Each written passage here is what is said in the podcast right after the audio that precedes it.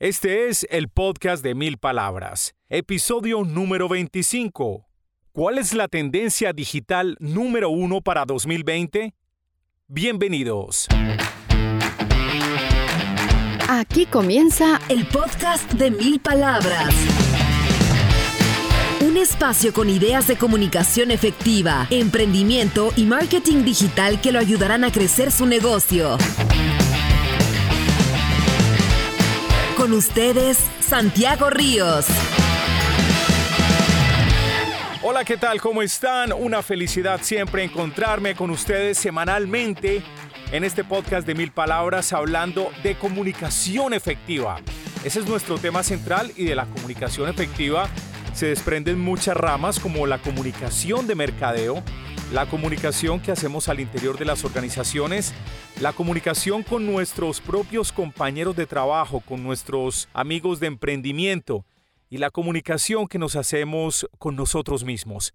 Ese es el tema central de este podcast que semanalmente presentamos con mucho cariño. Estamos tratando de ser, como les dijera, muy responsables, ser íntegros con ustedes para entregar este contenido de forma semanal.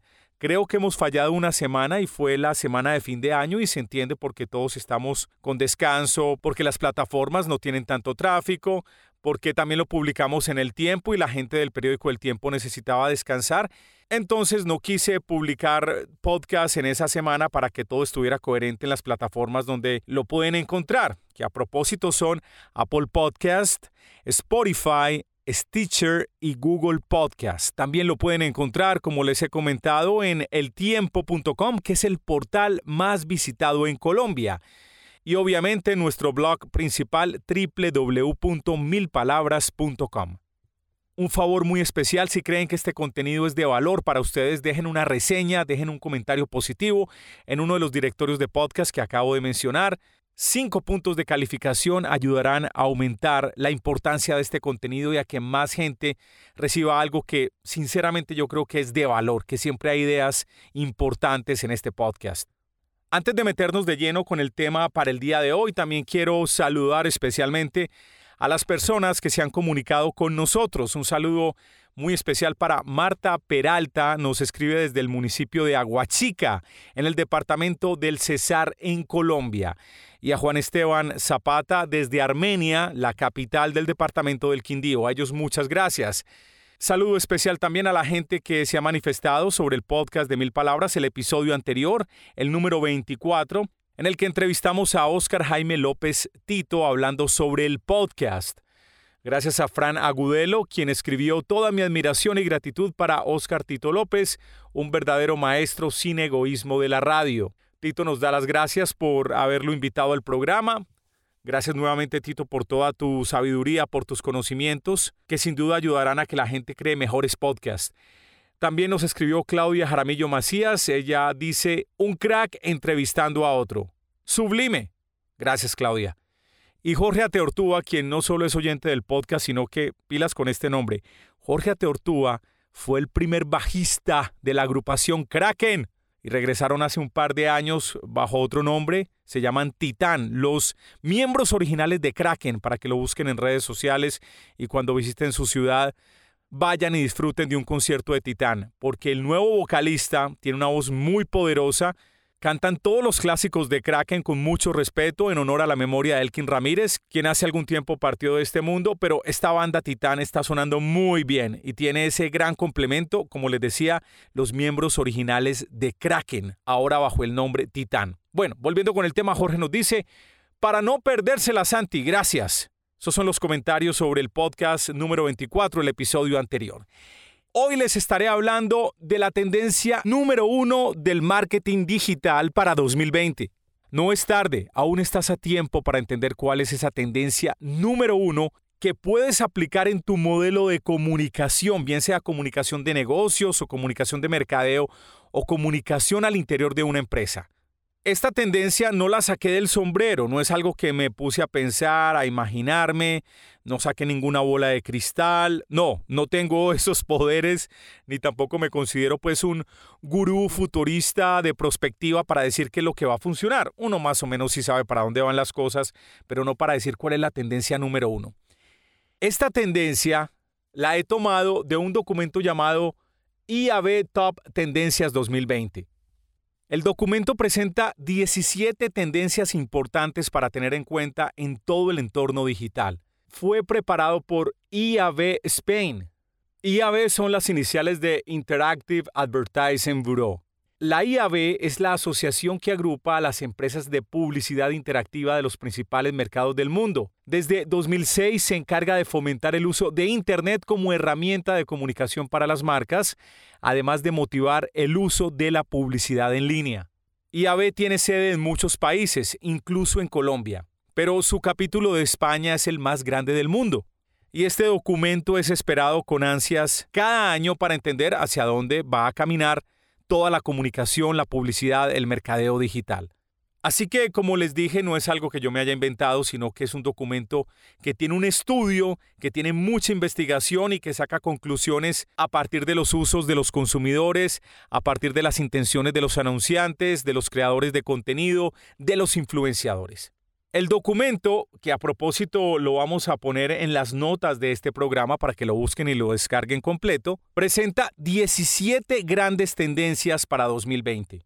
Antes de mencionar cuál es la número uno, vamos a mencionar por encima algunas de las más importantes sin profundizar, por eso les voy a dejar aquí el link del documento original para quien quiera estudiarlo. Mencionemos, por ejemplo, que en la posición número 17 está el video online, que sigue siendo una tendencia muy fuerte.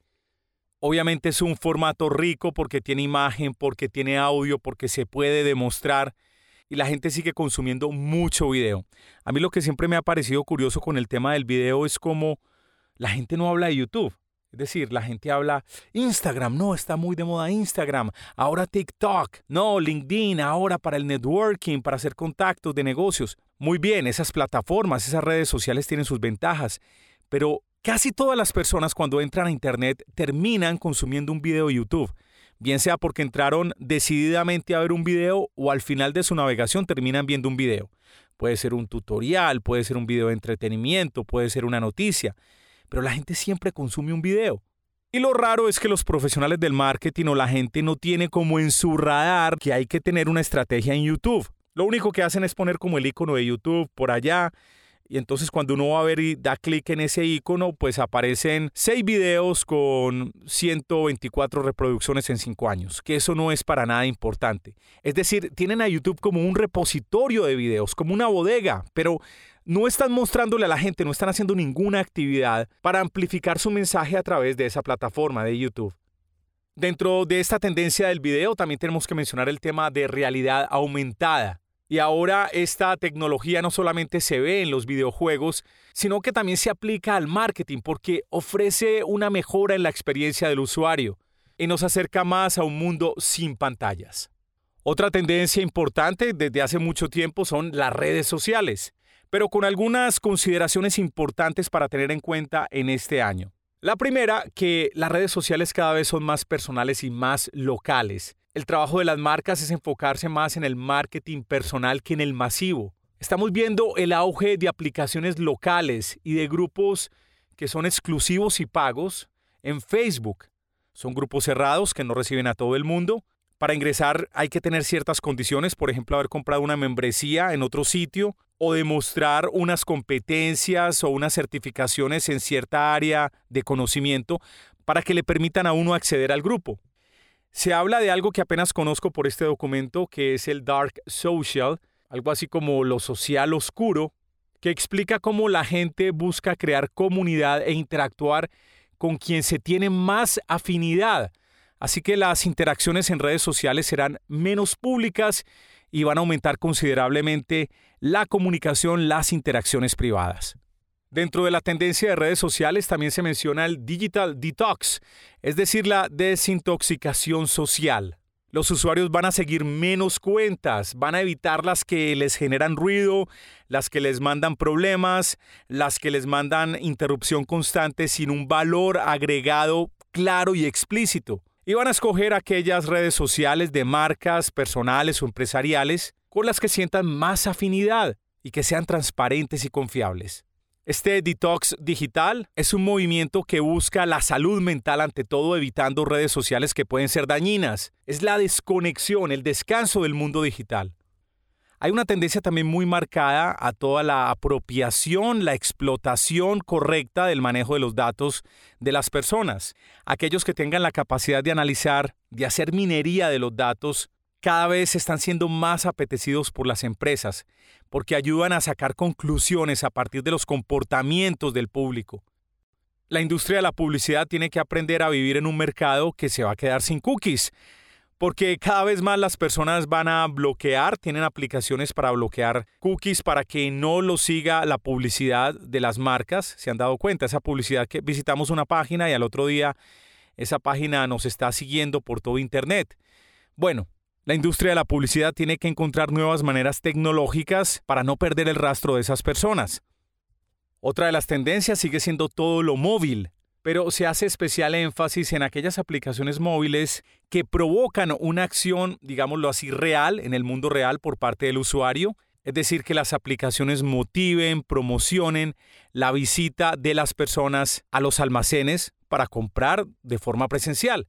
Otra de las tendencias es la llamada innovación tecnológica, donde podemos mencionar el 5G, que es obviamente la nueva generación de comunicaciones y el protocolo de comunicación para que funcionen los dispositivos móviles. Esto significa mayor velocidad de descarga, mayor velocidad para subir contenidos, mayor conectividad. Y por supuesto lo que mencionábamos anteriormente, el 5G va a producir una gran cantidad de datos que nos permitirá hacer seguimiento a los momentos de verdad que tienen los consumidores con las marcas. En la innovación tecnológica, por supuesto, el perfeccionamiento de la inteligencia artificial, la realidad aumentada vuelve a aparecer en este punto y la presencia de altavoces inteligentes. Aquí el audio juega un papel muy importante porque la voz cada vez se está integrando más en nuestras vidas. Y la voz es uno de los comandos que se pueden usar para que funcione el Internet de las cosas. Aparatos conectados donde podemos decir, apaga la luz, prende la luz. Y los aparatos obedecen. Santiago Ríos Conduce, el podcast de mil palabras. Sigamos con más tendencias. Los influencers. Venimos viendo la importancia de influenciadores en redes sociales, pero hay una aclaración importante para este 2020.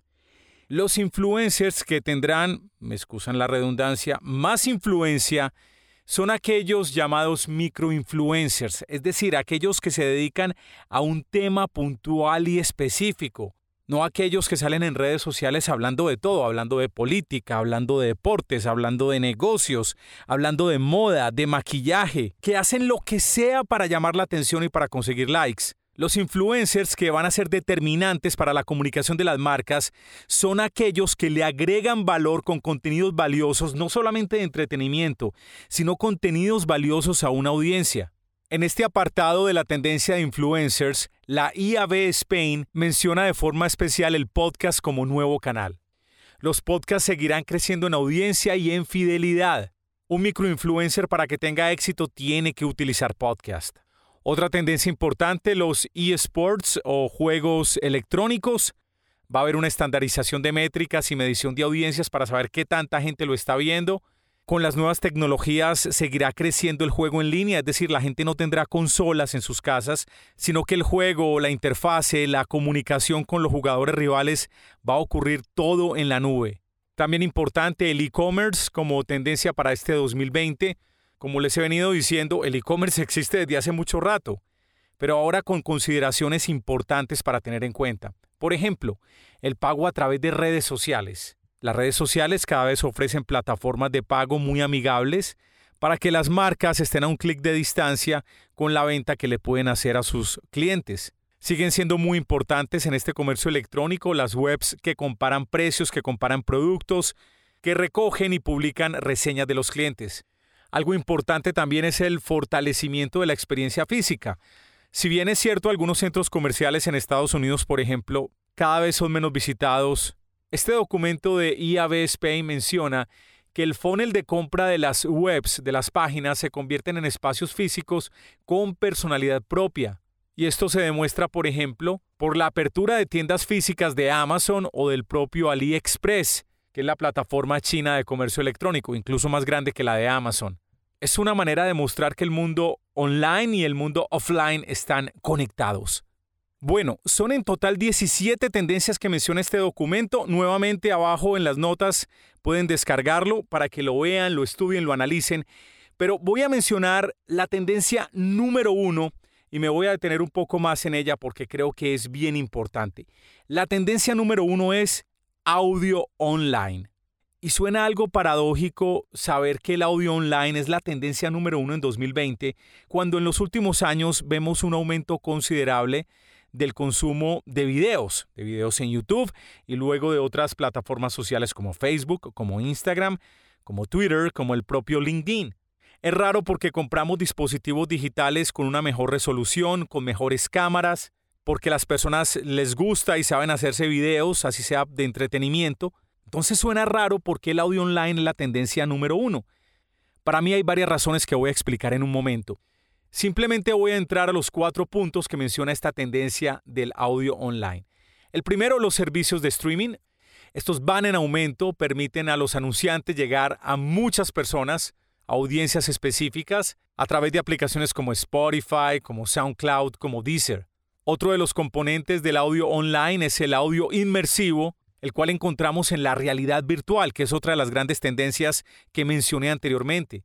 El audio se convierte en un componente muy importante en la creación de nuevas posibilidades de comunicación, añadiendo una experiencia sonora tridimensional, donde la gente se pueda realmente involucrar, meter en esa experiencia completa que ofrece la realidad virtual o la realidad aumentada. Otro de los componentes del audio online son los asistentes virtuales. Desde el año anterior veíamos cómo la voz cada vez está más integrada a estos asistentes virtuales. Estos dispositivos tienen una mayor penetración en los hogares y en el día a día de las personas. Las famosas preguntas que hacemos, Siri, quiero ir a tal parte. Siri, ¿qué significa esto? Lo cierto es que la voz permite una búsqueda más rápida y cómoda de contenidos que necesitamos. Nuevas tecnologías van a permitir que estos dispositivos de reconocimiento de voz incluso reconozcan el estado de ánimo del usuario, permitiendo la creación, por ejemplo, de listas de reproducción de música adaptadas a ese estado de ánimo. Y dentro de esa tendencia digital número uno para 2020, que es el audio online, hay un elemento importante, los podcasts.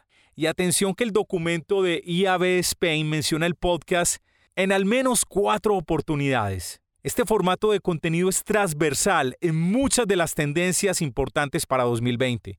Sobre el podcast, la IAB dice, este es uno de los formatos que seguirá creciendo en 2020 por su capacidad de llegar a audiencias altamente cualificadas e interesadas en una temática concreta.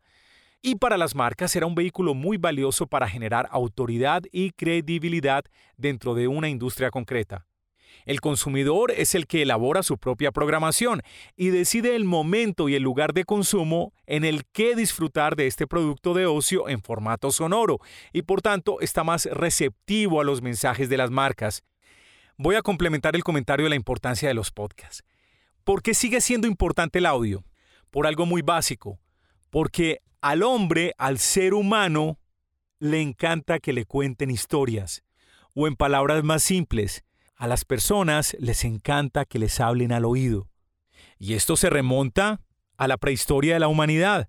Desde que el hombre empezó a hablar, la comunicación se convirtió en un elemento fundamental y la comunicación oral siempre fue uno de los rituales más importantes. Las reuniones para decidir qué hacer, por ejemplo, con la comida que se acumulaba para tiempos de escasez. La comunicación que hacían las comunidades prehistóricas para decidir cómo se iban a defender frente a depredadores o frente a la invasión de un pueblo enemigo o de una tribu enemiga. Las reuniones y conversaciones alrededor de una fogata, simplemente para tener un buen momento, para crear lazos.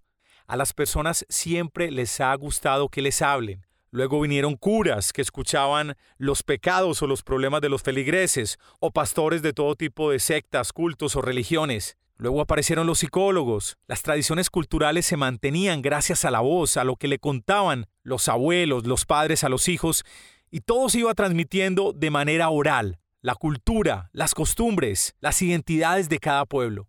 Luego apareció la radio, una plataforma para distribuir mensajes sonoros masivos, Y muchos creyeron en su momento que cuando apareció la televisión, la radio iba a desaparecer. No, claro, ahora tenemos imágenes, ahora no solamente escuchamos, sino que también vemos.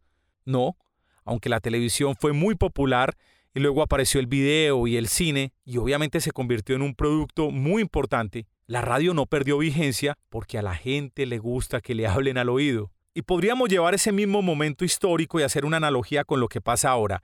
Aunque hay superproducción de videos, aunque la imagen sigue siendo muy importante, el podcast, la palabra, el sonido, el audio online, con la posibilidad de esta nueva plataforma de podcast, es un complemento ideal para conectar audiencias con marcas.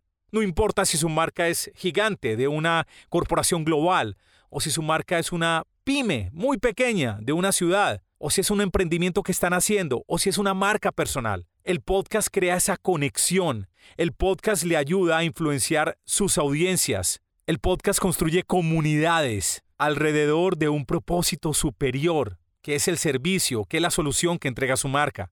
¿Por qué funciona el podcast? Primero, como les decía, es personal, le habla al oído a las personas. Es como si un amigo le estuviera contando cosas. Segundo, es un medio amable. Si bien hay unos podcasts que son con guion para tener una dirección, los podcasts también se pueden presentar como una conversación, como la que estoy haciendo en este momento, o una conversación con un entrevistado o con varios entrevistados. El lenguaje de audio también apela al teatro de la mente, a que la gente construya sus propias imágenes a partir de hechos que se narran o a partir incluso de la puesta en escena en audio de actores, de efectos, de música. El podcast puede ser un medio muy participativo. Con un mensaje de voz producido por WhatsApp o por el grabador de notas de un celular, podemos tener las voces de muchas personas que quieran participar en un podcast. En este mismo sentido, en este mismo espíritu democrático, nos encontramos con que el podcast es un formato más accesible para más personas. ¿Por qué? porque hay más medios de producción sencillos. El hardware de los micrófonos, de las consolas, está bajando de precio cada vez más y se puede producir contenido de muy buena calidad. Igualmente la producción de un podcast es más sencilla que un video. En un video usted tiene que cuidar el maquillaje, las luces, el diafragma, las caras que va a hacer. El podcast ocurre de una manera más natural, más fluida, más tranquila, más conversada. Los errores también se pueden editar, pero la edición es mucho más sencilla que editar un video. El podcast cada vez cobra más importancia por otro factor interesante que es el acceso democratizado generalizado a los dispositivos donde se puede consumir podcast, como un teléfono inteligente. Mira a tu alrededor. El 98% de las personas tiene un teléfono inteligente, puede ser de gama baja, pero un teléfono de gama baja te va a reproducir un podcast sin ningún problema. Incluso descargarlo es muy fácil porque los datos que consume son muy pocos. Incluso la gente que no tiene acceso a grandes planes de datos móviles puede descargar un podcast sin el temor de que se le acaben los datos, como si ocurre con el video, por ejemplo. Y quizás una de las razones más importantes para la popularidad creciente de este medio del podcast son los trayectos cada vez más largos que tenemos que enfrentar día a día en las grandes ciudades de América Latina. Tacos, trancones, embotellamientos de tránsito, como quieran llamarlo, nos obligan a estar durante mucho tiempo en los vehículos. Entonces, ¿qué hacemos para aprovechar el tiempo de una manera productiva? Escuchar podcast. Porque si nos quedamos escuchando la radio, pues nos vamos a llenar de mala energía con tantas noticias malucas. Si escuchamos emisoras musicales, tienden a repetir, hay mucho comercial. En cambio, cuando escuchamos podcast tenemos información muy valiosa sobre los temas que más nos gustan. Esos tiempos muertos esperando a que avancen los carros, esos tiempos de espera del sistema público de transporte, bien sea un autobús o un metro, en las ciudades que tienen metro, y mientras viajamos en ellos, pues de alguna manera nos obligan a entretenernos con un medio tan atractivo como es el podcast. Por su facilidad de producción, el podcast también permite la creación de diversos formatos. Hay podcasts cortos, por ejemplo, desde nuestra empresa nosotros producimos podcasts con mensajes de un minuto, de dos minutos, con mensajes muy contundentes, con resúmenes de noticias, con campañas puntuales para los clientes. O puede haber también podcasts muy largos, se puede uno tomar el tiempo que sea cuando el objetivo de comunicación así lo amerita. Por ejemplo, tenemos un podcast que incluye música de éxitos de la radio, acompañada de las noticias de la empresa y que se transmite en los buses en una USB conectada al equipo de sonido del autobús para que lo escuchen los trabajadores que van desde un lugar de encuentro hasta la planta de trabajo. Los formatos incluyen cápsulas de inspiración, noticieros, entrevistas, conversaciones, novelas, documentales, apelando al teatro de la mente que se genera cuando usamos la voz de forma intencional y de forma estratégica.